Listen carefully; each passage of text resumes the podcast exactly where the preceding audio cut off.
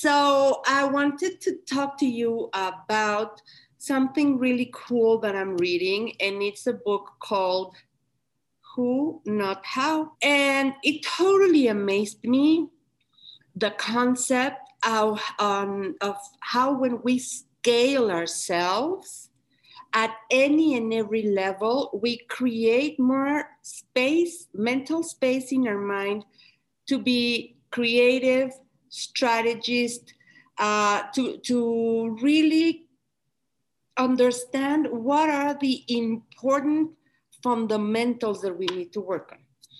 And at some point in the Audible, uh, he talked about the four freedoms. Four freedoms. I loved it. And it was the freedom of time, the freedom of money, the freedom of relationships, and the freedom of purpose. So they, the first three all interact. The freedom of time, which allows us to have more mental space to create more avenues to generate more money. And when we have more money, we can have all our problems solved or our bills paid, more mental peace to have better relationships, right? So those three revolved around the same issue creating scalability for you in your business so that you can have more time, more money, more relationships. How more money? Because if you have somebody that's amazing at doing something that you're not so amazing at doing, you will have more time to dedicate to the money making activities and the higher best use of your time. The fourth freedom, and this is like, wow, it rocked my world, is the freedom of purpose.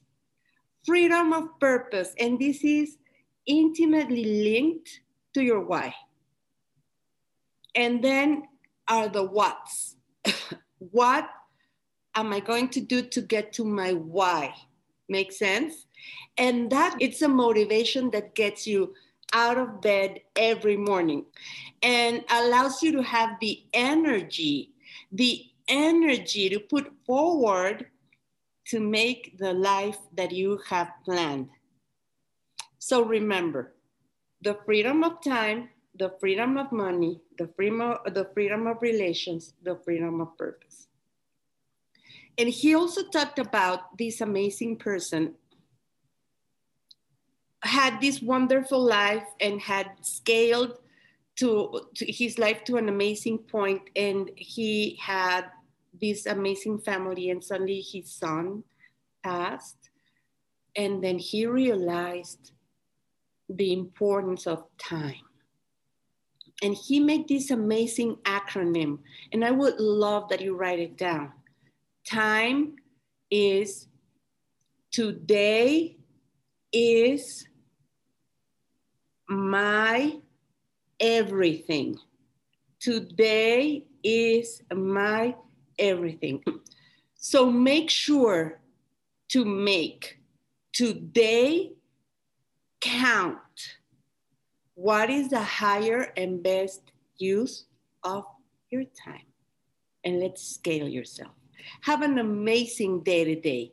Make it count.